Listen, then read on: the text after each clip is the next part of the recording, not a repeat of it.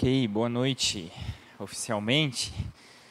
Que momento gostoso, que momento lindo. E sei, mexe com a gente um testemunho desse, seu Nivaldo, dona Ingrid. Fiquei pensando assim que Deus nos abençoe a podermos alcançar os 50 anos de casado e poder testemunhar grandes coisas, né? Grandes coisas fez o Senhor e há de continuar fazendo. Que coisa maravilhosa. Esse foi o meu desejo e a minha oração quando eu estava acompanhando esse momento. Que coisa gostosa. Que Deus abençoe vocês adiante. E não se preocupem, pessoal, eu tenho uns 45 slides só, tá? Ficam tranquilo, agora a gente está num tempo bom ainda, né? Então a gente vai caminhar. Servir simples. Para quem lembra, para quem está acompanhando o nosso mês, nós estamos trabalhando a temática simples. E a gente chega hoje ao final dela, no último culto, trabalhamos vida simples, trabalhamos comunidade simples, trabalhamos a fé simples, e hoje nós queremos encerrar sobre o servir simples. Alguns pilares essenciais. A simplicidade que nós estamos falando ela provém do Evangelho. A simplicidade que nós estamos buscando, ela provém da vida e do poder de Jesus. Jesus não queria que os seus discípulos, que o ser humano, Deus não deseja que o ser humano, que os seus discípulos vivam uma vida complicada. Deus não deseja que os seus discípulos a sua comunidade reunida neste mundo seja uma comunidade complicada. Deus não deseja que nós vivamos uma fé complicada. Deus não deseja que nós vivamos uma fé religiosa, uma fé que mistura muitas vezes religião com o seguir a Jesus e acaba trocando algumas coisas essenciais para a nossa vida. E Deus não deseja que nós complicamos o servir. Talvez, não sei de todos que estão aqui, de quem está nos acompanhando online, de quem também nos ouve, né? A gente também tem essa possibilidade. Não sei quantos anos de caminhada cristã você tem, não sei quantas pregações você já ouviu, mas certo é que você já ouviu falar sobre o servir. Muito provavelmente. Se alguém não ouviu falar sobre servir, sobre o Jesus que veio a este mundo para servir e não ser servido. Se alguém não ouviu, acusa aí, mas eu acho difícil. Então talvez você já tenha algo, algum pressuposto, algo na sua mente, alguma questão que você entenda o que significa o servir. Talvez você sabe muito bem o que significa servir. Servir a Deus, servir ao próximo, servir a minha família, servir a outra pessoa, servir o meu próximo. Talvez você entenda isso já, você já sabe, você já tem um conceito sobre isso. Só que muitas vezes nós também complicamos o servir. Quando falamos de servir na igreja, quando falamos de servir o próximo, quando falamos como discípulos de Jesus. Eu quero ler um texto clássico, um dos evangelhos, é, um dos textos nos evangelhos, no caso, que é Marcos. Marcos 10, capítulo, uh, capítulo 10, versículo 42 a 45. Um dos textos clássicos quando falamos sobre servir. Então, se você tem sua Bíblia, pode abrir. A gente vai ver uns dois textos bíblicos aí, bem rapidinho. Quero dizer, antes da gente ler o texto, minha fala ela vai estar tá em dois momentos. Primeiro, eu quero olhar para um aspecto do servir é, pessoal, individual, para a gente entender o servir numa esfera pessoal, individual, com base no nosso relacionamento como discípulo de Jesus, tá? E depois eu quero falar sobre um servir no aspecto comunitário, como a vida da igreja, como a vida da comunidade, ok? Então eu vou ter esses dois momentos na minha fala. Marcos 10, 42 a 45. Eu tenho projetado também, mas quem tem sua Bíblia acompanha, ok? Jesus os chamou e disse: Vocês sabem que aqueles que são considerados governantes das nações as dominam, e as pessoas importantes exercem poder sobre elas. Não será assim entre vocês. Ao contrário, quem quiser tornar-se importante entre vocês deverá ser servo. E quem quiser ser o primeiro deverá ser o escravo de todos. Pois nem mesmo o filho do homem veio para ser servido, mas para servir e dar a sua vida em resgate por muitos. Até aqui.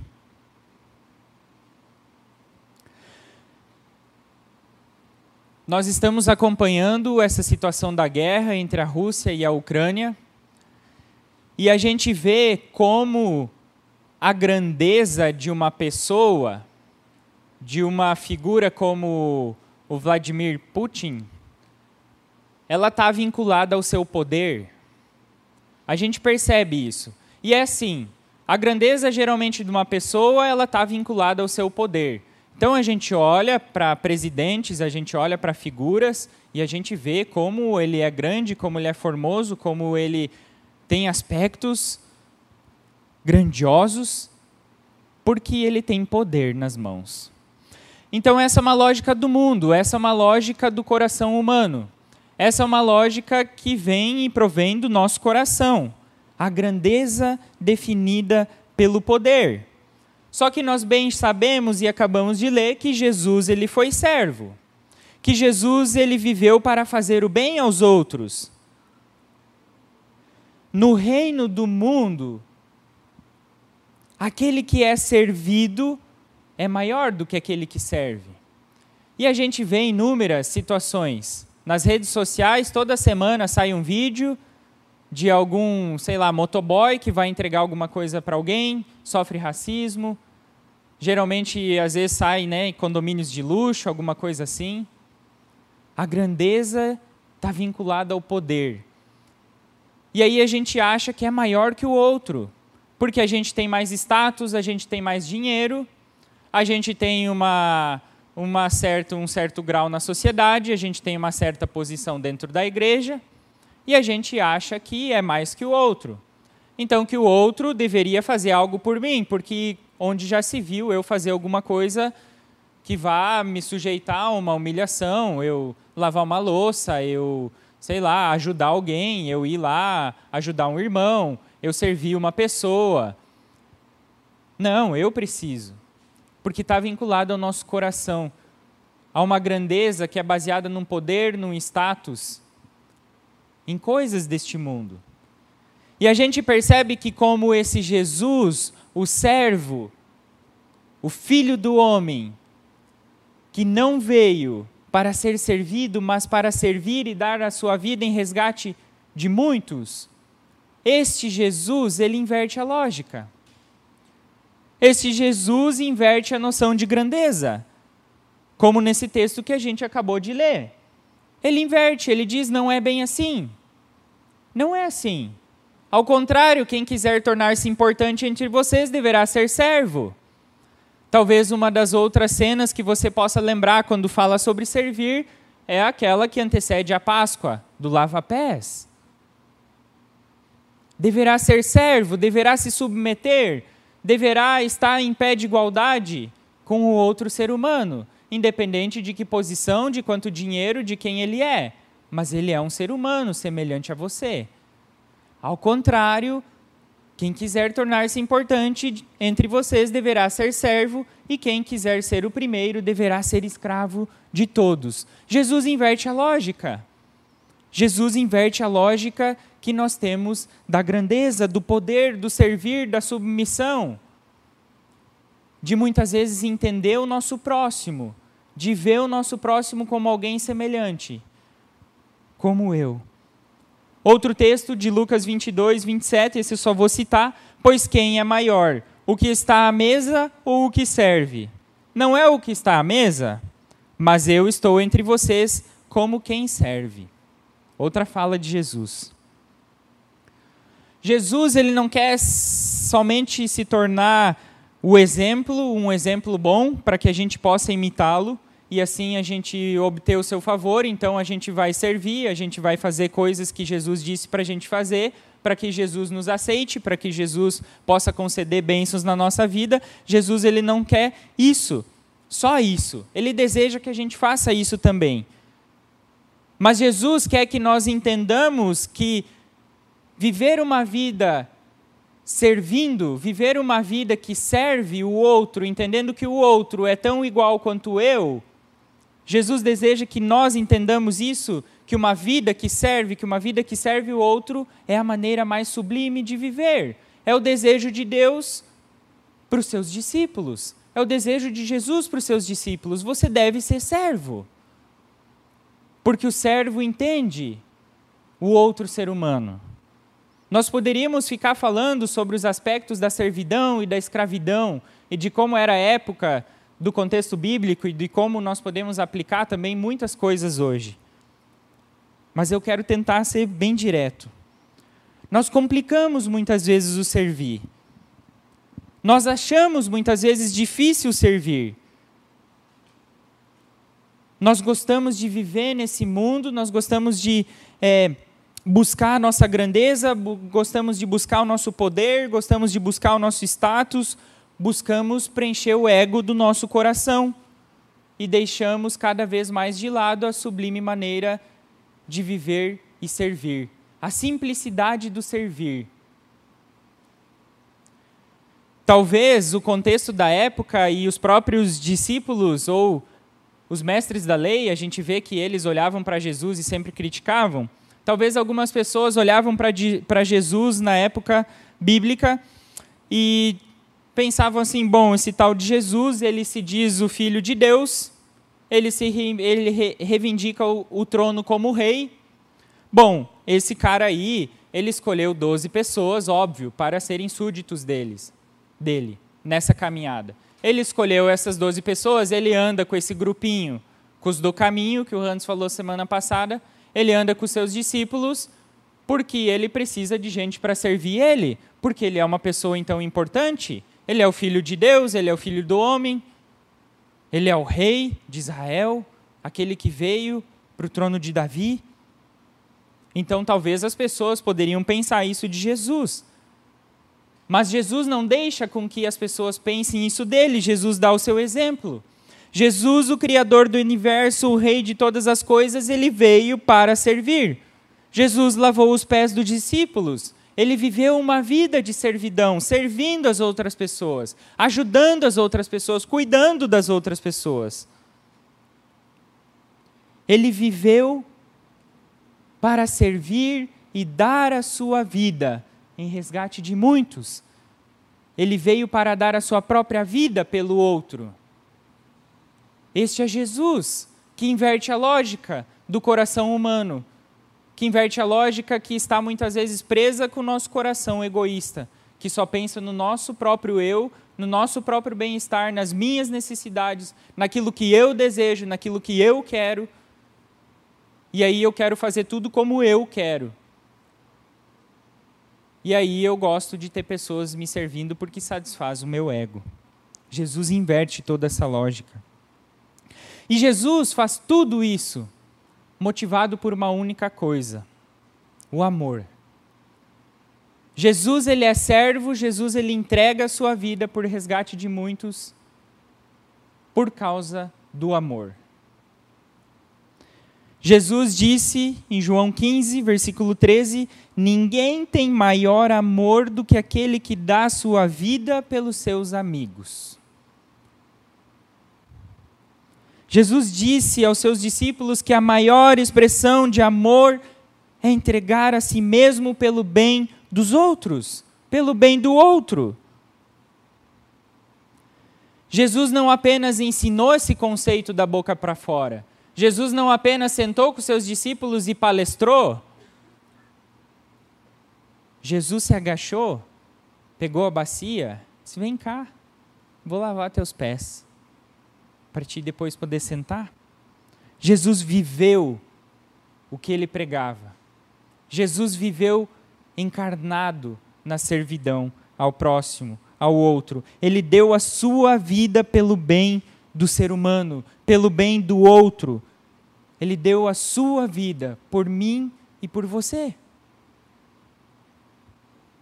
Ele não apenas quer nos ensinar coisas boas, ele não apenas quer ser um coach motivacional para nós, dizermos temos que servir, temos que cuidar do nosso próximo. Não. Ele nos ensina na prática como nós devemos também, através do amor, cuidar do nosso próximo. Sabe, eu penso que talvez muitas vezes a gente não vive o propósito de Deus quando se fala de servir ao próximo, quando se fala de cuidar do outro, quando se fala de servirmos a, servirmos a Deus, porque talvez a gente vive como a comunidade da Galácia, carta de Gálatas. Se você lembra, existia conflitos internos naquela carta que Paulo precisa intervir. Conflitos de um evangelho que estava pregando de novo a circuncisão e algumas coisas que já não eram mais necessárias a partir da cruz de Cristo. E aquilo estava causando confusão, e aquilo estava mostrando que, de fato, aquela comunidade ainda não tinha entendido o que, que significou a cruz de Cristo e o que era o reino de Deus. Não tinha entendido ainda a liberdade que Cristo tinha dado a eles. Por isso, Gálatas 5,13, irmãos, vocês foram chamados para a liberdade. Ele está no trecho final da sua carta, falando e argumentando principalmente sobre a liberdade que Cristo nos dá, que não precisa mais circuncisão. Irmãos, vocês foram chamados para a liberdade, mas não usem a liberdade para dar ocasião à vontade da carne. Ao contrário, sirvam uns aos outros mediante o amor. Se Cristo derramou o amor dele para cada um de nós, ele deseja que nós vivamos a partir desse amor. E viver a partir desse amor é viver servindo, é viver como um servo, é viver como um escravo. É viver servindo, cuidando do outro, enxergando no outro alguém semelhante a mim mesmo. Nós precisamos voltar e reencontrar e reencher, talvez, o tanque do combustível chamado amor na nossa vida. O amor movia o coração de Jesus e o amor quer e deve mover o coração dos seus discípulos. Então, se você confessa Jesus como seu Senhor e Salvador, se você diz que você é um discípulo de Jesus e não vive o amor nesse mundo, tem alguma coisa muito errada. Muito errada. A fé e o amor, ela provém da proclamação do Evangelho. É nas boas novas que nós deixamos de viver uma vida autofocada em nós mesmos, em nosso próprio bem, nas nossas próprias necessidades, para que a gente viva uma vida focada nos outros, para que a gente viva uma vida focada no próximo. Não sei quem acompanhou a primeira pregação, Vida Simples, que eu trouxe há três semanas atrás. Quatro, três, quatro. Quando nós vivemos com Jesus em seu reino, focados no essencial, as nossas necessidades básicas, aquilo que é fundamental na nossa vida, ela é acrescentada. Nós somos satisfeitos, mas nós precisamos viver uma vida focada em Jesus e no seu reino. Esse é o essencial, esse é o chamado para cada um de nós. Buscar em primeiro lugar o reino de Deus e a sua justiça, e todas estas coisas vos serão acrescentadas.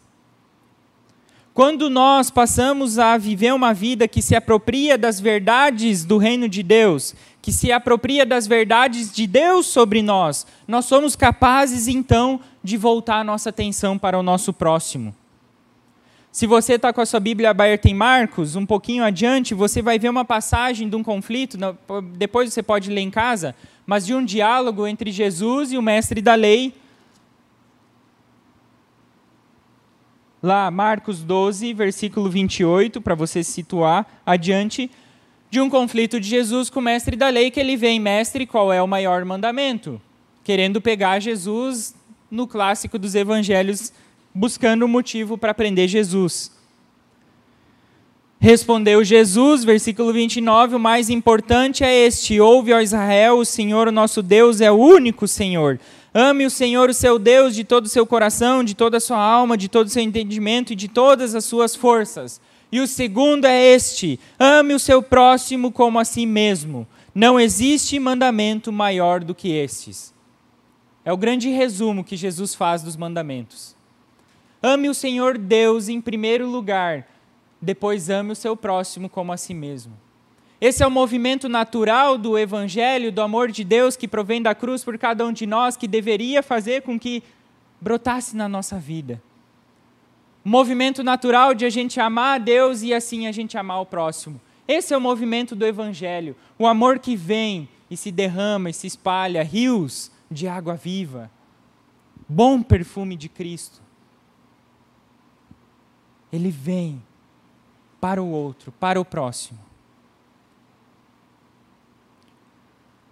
Quando nós somente vamos aprender a servir, nós somente vamos viver uma comunidade do serviço de uma maneira simples, quando nós nos engajarmos na narrativa do reino de Deus, quando nós entendermos verdadeiramente o Evangelho e o amor de Cristo por cada um de nós.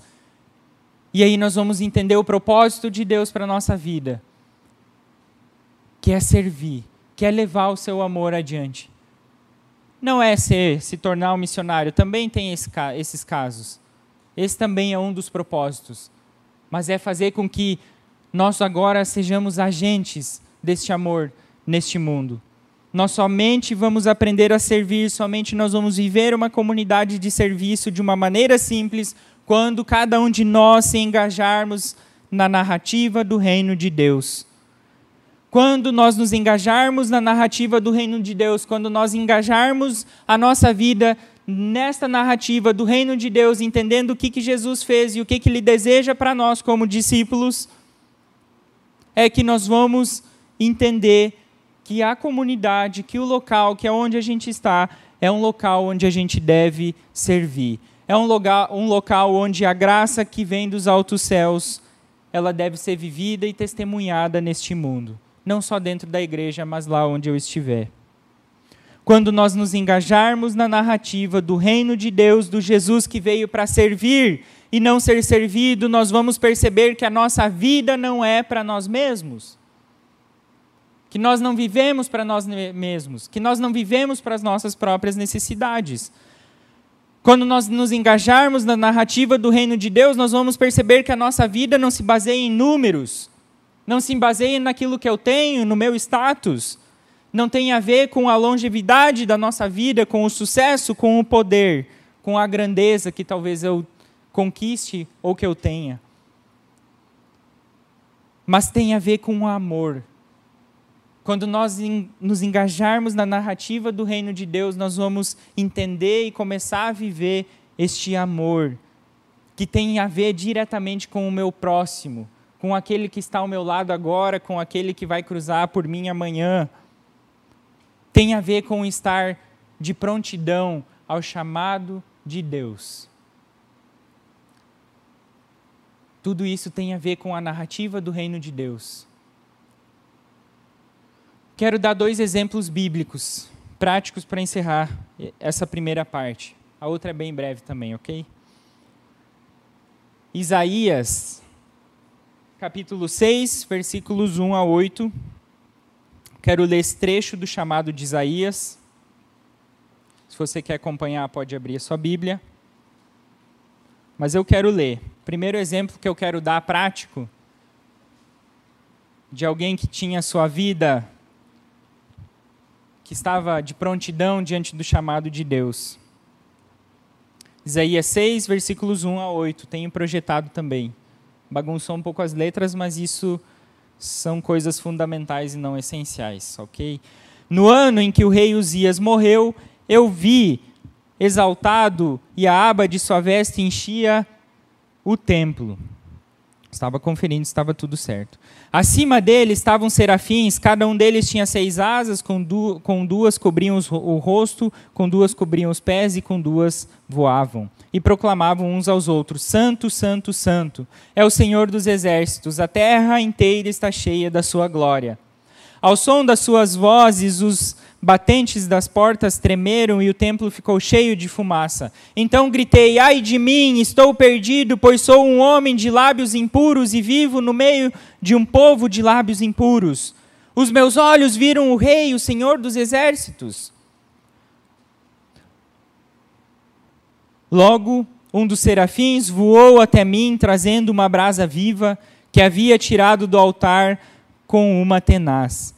Colocou ela, com ela tocou a minha boca e disse: Veja, isto tocou os seus lábios, por isso a sua culpa será removida e o seu pecado será perdoado. Então ouvi a voz do Senhor conclamando: Quem enviarei?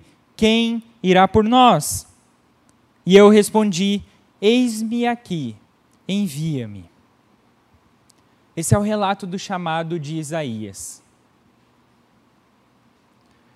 Eu lembrei dele quando estávamos, quando eu estava pensando sobre textos, sobre o que, que Deus poderia mandar para a gente comunicar sobre o servir. E eu lembrei de Isaías: Eis-me aqui, eis-me aqui, envia-me a mim. Muitas vezes, talvez a gente acha que não é capaz de servir, que a gente não está pronto. Olha o que, que Isaías fala. Ai de mim! Quando vem essa expressão ai de mim, ai de vocês, é um negócio meio grave lá na, nos profetas. É um desespero. Ai de mim, eu estou perdido, sou um homem de lábios impuros e vivo no meio de um povo de lábios impuros. Eu não sou capaz. Como eu? O que, que eu vou fazer? Como eu posso servir? O que, que eu posso fazer? Eu sou impuro, eu sou pecador, eu não tenho capacidade, eu não tenho dom, eu não tenho talento. Eu não sei falar direito, eu sou gago, Deus.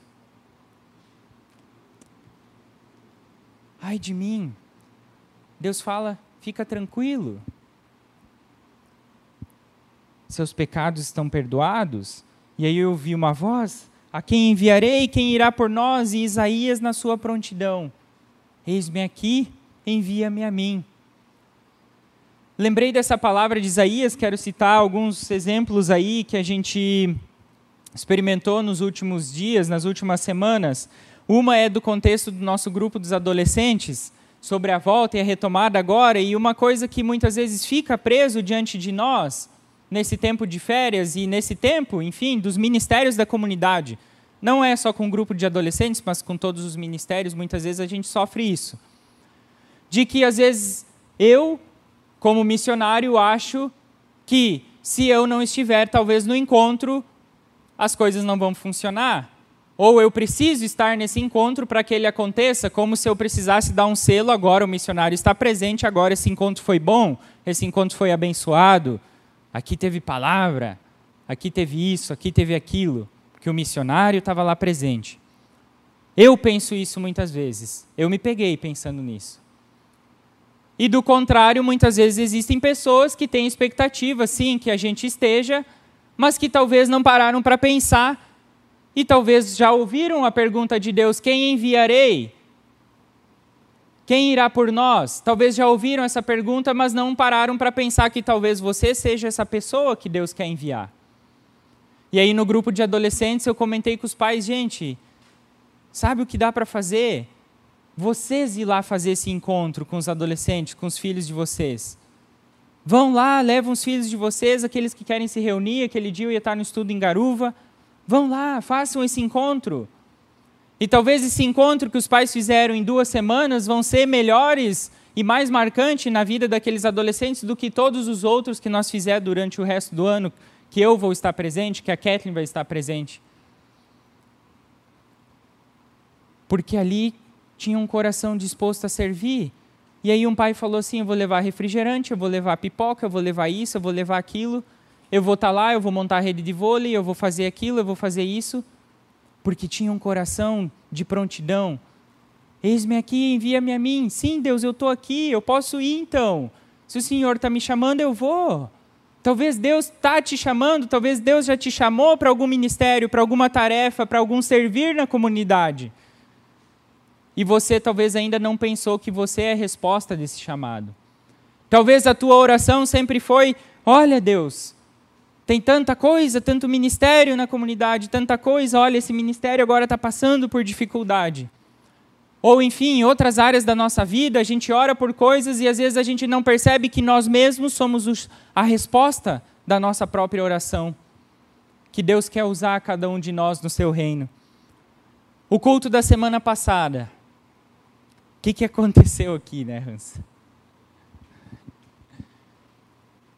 No domingo. Quem acompanhou, o Hans pregou online. O Hans estava ali em cima na casa, isolado, online, que telão, momento histórico. O Hans não estava aqui, não tinha nenhum missionário aqui contratado, missionário contratado, vamos botar assim. Tinha um povo missionário. Quantas pessoas tinha no culto semana passada? 92, né? Era, né? Acho que era mais ou menos. Que super lotou, né? A gente até ficou, meu, quando encheu a comunidade, o missionário está isolado lá, o outro está lá em outro compromisso viajando. E agora? Tinha 92 missionários aqui. Simone conduziu a ceia, Luiz fez saudação.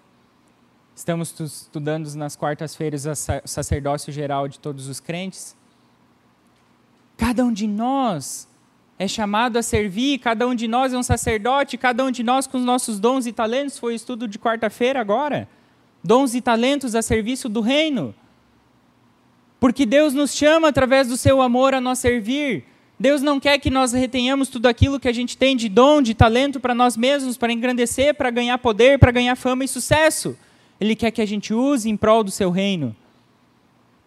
Servir, gente. Servir muitas vezes é muito simples e nós complicamos. Nós não entendemos quando, como muitas vezes Deus quer nos usar para o servir e para o serviço. Nem vou comentar do fim de semana também. De três casais que ficaram de sexta a domingo lá, com a gente, servindo, fazendo comida, fazendo café. A Lu, ontem cheguei meia-noite para a Lu. Falei, pô, Lu, eu vou fazer um café. Não, pode deixar que eu faço. Vai lá. O David estava com a gente, tomou meia-noite. Lu estava lá, acordada ainda. Falei para o Daniel, hoje de manhã eu acho que eu falei assim, né? Pô, amanhã, cara, quero dormir bastante. Amanhã é nosso dia de folga, né? Como missionário. E o Daniel falou, boa sorte. Seis horas eu tenho que estar de pé para trabalhar. Você entende? Que está em um coração disposto a servir? Que está em um coração que entendeu o que significa o amor de Deus e o seu reino, está em um coração que entendeu o seu papel dentro do reino de Deus, que é servir. É uma vida que está em prontidão diante de Deus para servir ao outro, servir ao próximo, seja aqui dentro da comunidade ou seja fora. E eu vou para o outro exemplo. Salmo 78, 70, também escolheu a Davi, seu servo, e o tomou dos redis das ovelhas. E aqui agora eu vou ler na íntegra o que um comentarista bíblico falou sobre esse trecho, que eu achei muito especial. Davi foi rei, profeta, poeta e guerreiro.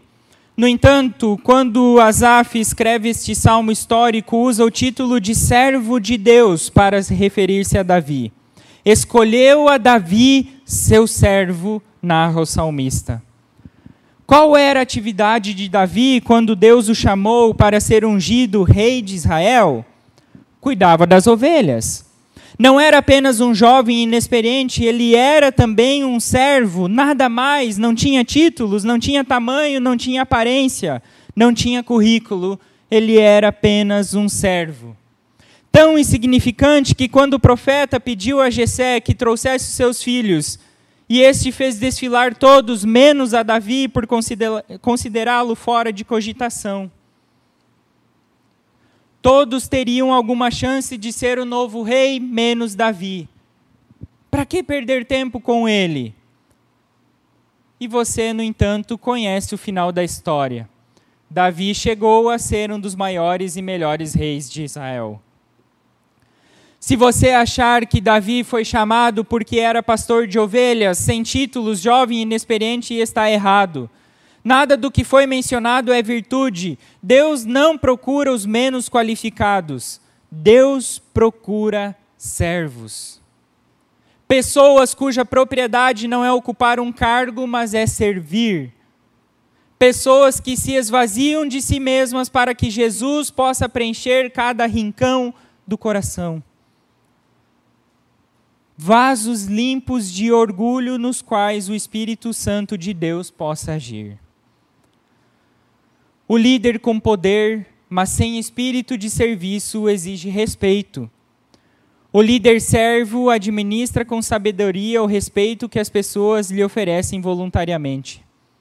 O mundo seria melhor se o poder do amor e do serviço substituísse o amor ao poder que domina a vida de muita gente. Até aqui. E isso eu li antes de. Eu consegui esse material antes de começar essa guerra. O mundo seria melhor se o poder do amor e do serviço substituísse o amor ao poder que domina a vida de muita gente a gente vê o reflexo do amor ao poder. A gente está vendo. Por isso eu devo me perguntar hoje. Pergunte o quanto sou servo.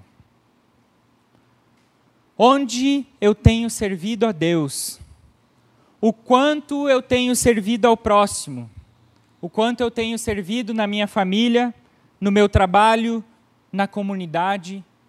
o quanto eu estou disposto a servir. O quanto você está disposto a servir. O quanto você está disposto a abrir mão da sua zona de conforto para servir ao próximo, para servir a Deus. Richard, talvez ficar na sexta-feira em casa é bem melhor do que vir aqui montar a rede de vôlei e jogar com os adolescentes.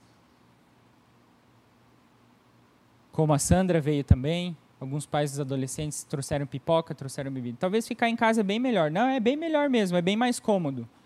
O quanto você está disposto a sair da tua zona de conforto para servir a Deus e servir ao próximo. O quanto a sua vida, a sua família se assemelha à resposta de Josué. Lembra do Josué, versículo 24?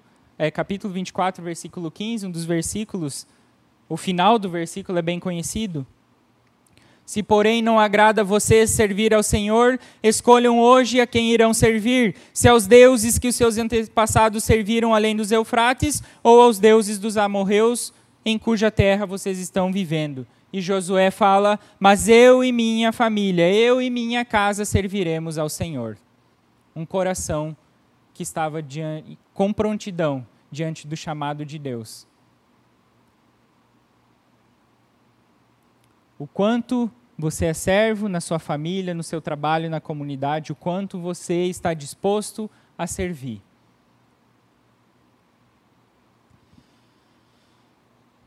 Agora eu quero fazer aplicação para a nossa comunidade, para o reino de Deus vivido em comunidade. Nós estamos desde o ano passado, como conselho, como coordenação da comunidade, trabalhando. A gente colocou esse título, eu falei, Hans, vou continuar usando. Que 2022 mais.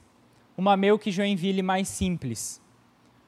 Algo que a gente já falou, de como muitas vezes nós complicamos a comunidade, de como nós complicamos a fé, de como nós complicamos o servir, de como nós vivemos muitas vezes uma religiosidade complicada e não vivemos como discípulos, não vivemos como discípulos engajados no reino, que é o chamado de Deus para Meuque Joinville.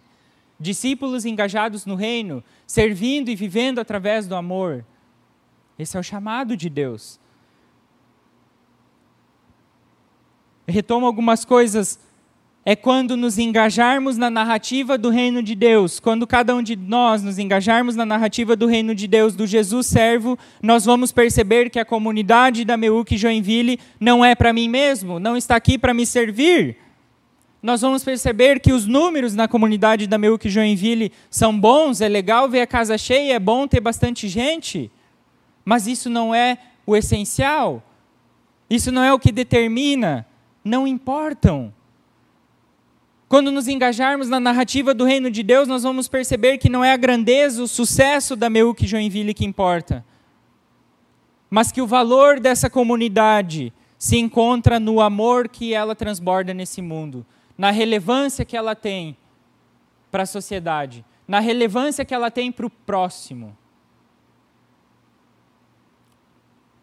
O sucesso da nossa comunidade, de viver uma comunidade simples, não está no seu tamanho, mas está no seu serviço às pessoas e à comunidade, em um processo simples, em ser agente da graça neste mundo. Esse é o chamado da comunidade da Melk Joinville. Ser agentes da graça de Deus neste mundo, no amor, no cuidado, no zelo para com o outro. Para que o amor de Jesus transborde e alcance muito mais vidas e o reino de Deus se complete. Essa foi a motivação também de a gente trazer essa temática simples. Simples tem a ver com um processo simples, com viver uma comunidade simples, culto, pequeno grupo ou grupos que se reúnem de discipulado, de casais, e o servir. Esse é o fluxo da comunidade na qual o Hans nos trouxe, de Atos. Isso está presente lá dentro também. A reunião, a casa, a intimidade e o serviço e o amor ao próximo. Esse é o processo de uma comunidade e esse foi o desejo quando nós falamos sobre o culto, sobre a fé e sobre o servir. Nós trabalharmos esses três pilares. E agora, servir. Nós estamos aqui, chegamos nesse estágio. Aonde eu posso servir? Aonde hoje é meu que Joinville serve? Temos algumas. Associação Ecos de Esperança, bairro Paranaguamirim, podia ter colocado aqui. As cestas básicas, o Bazar da Ecos, que testemunhamos num culto sobre a comunidade simples. A Carla falou sobre o Bazar da Ecos, a Isolde está aqui, voluntária também. Servir também no culto, que aconteceu semana passada, dos missionários da comunidade servindo no culto. Os ministérios que a gente tem, jovens, adolescentes, sei lá, quais outros aí, Hans? Quais outros ministérios da comunidade? Estudo bíblico, que mais? Quais são os outros ministérios da comunidade? Hã? Música, louvor, criança, som, transmissão, mulheres, homens, projeção. Temos inúmeros ministérios. Temos inúmeras possibilidades de servir. O quanto você está disposto a sair da sua zona de conforto para servir a Deus e servir ao próximo no contexto da comunidade da Meuque Joinville? Você já se fez essa pergunta? Temos pequenos grupos, oportunidades de servir. Temos o Serene, grupo de apoio que acontece nas quartas-feiras aqui. Temos infinitas possibilidades de servir. Precisamos de pessoas que entendam-se engajadas na narrativa e no reino de Deus, que vivam através desse amor que brota da cruz. Outras oportunidades, né? Tem o mundo todo. Tenho muitas oportunidades para servir a Deus e servir ao próximo. E aonde você tem servido a Deus?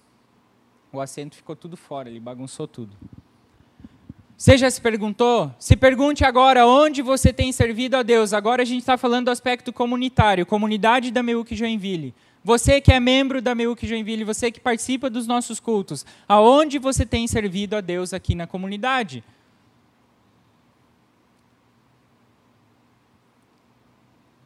Ou você está só sentado, só sentado intercedendo também é bom, é importante interceder também. Mas Deus quer nos engajar no serviço. Deus quer nos engajar na sua missão nesse mundo. E é através desses inúmeros ministérios, dessas inúmeras coisas que nós falamos, dos ministérios da comunidade, das opções sociais, da Ecos, do Serene, de tantas coisas e oportunidades que nós temos para servir. Aonde você tem servido a Deus? Nesse processo meu que 2022 mais, o que a gente enxerga é que nós temos o culto como o local onde nós nos reunimos como irmãos, como comunidade para ter comunhão. Nós temos os pequenos grupos aqui, deixa eu voltar talvez aqui.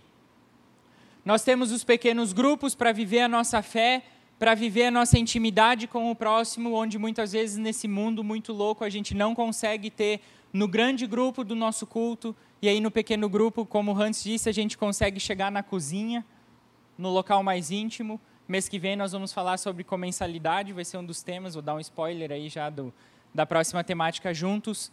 Nós vamos falar sobre comensalidade, o sentar à mesa. Está entendendo? viver o aspecto individual, viver essa fé que quer nos aproximar de Deus e nos aproximar do outro, do próximo. E aí, viver o serviço. Servir em algum, algum local, servir em algum ministério. Você tem dons, você tem talentos, no que, que você está usando ele? Você está usando seus dons, seus talentos, suas capacidades intelectuais? Suas capacidades, aquilo que você tem. E aí nós entendemos que para esse processo acontecer, nós precisamos também de momentos onde a gente tenha, sim, não só a papinha, mas a gente tenha conteúdo bíblico, a gente tenha onde se abastecer, a gente tenha onde encher o nosso tanque do combustível do amor. O culto, o estudo bíblico, café teológico, trilha 8, são oportunidades que a nossa comunidade oferece para que a gente nos preencha e nos encha do Evangelho, do amor de Deus, para que a gente viva as individualidades no pequeno grupo, para que a gente sirva, para que a gente esteja reunidos como comunidade. Culto, pequeno grupo, servir tem a ver com a nossa primeira temática, tem a ver com viver uma vida simples, tem a ver com uma vida que está baseada no essencial e não no fundamental. Uma vida simples que vive a sua fé de maneira simples em uma comunidade simples. E o resultado é uma comunidade que vive o sacerdócio de todos os crentes, ela usufrui dos seus dons e talentos para o reino, para o outro. Esse é o resultado de viver uma vida simples, uma comunidade simples, uma fé simples, o servir simples, de viver a simplicidade do evangelho centrado na vida e no poder de Jesus Cristo. É centrado ali, nada além disso eu quero ler mais isso aqui e uma outra frase. Estou encerrando. Somos um povo edificado por uma pessoa que nunca fundou uma igreja ou construiu um prédio, ou liderou a campanha financeira para construir instalações impressionantes. Nosso líder apenas veio à terra, serviu e então morreu em favor dos outros. Suponho que esta seria uma ótima declaração de missão para a igreja, mas com pouca probabilidade dela ser vista por aí. Conselho está lendo esse livro de onde eu tirei esse trecho. A Maravilhosa e Boa Comunidade, que é daquela trilogia que tinha muitos grupos da comunidade fazendo: o Maravilhoso Bom Deus, a Maravilhosa e Boa Vida e a Maravilhosa e Boa Comunidade.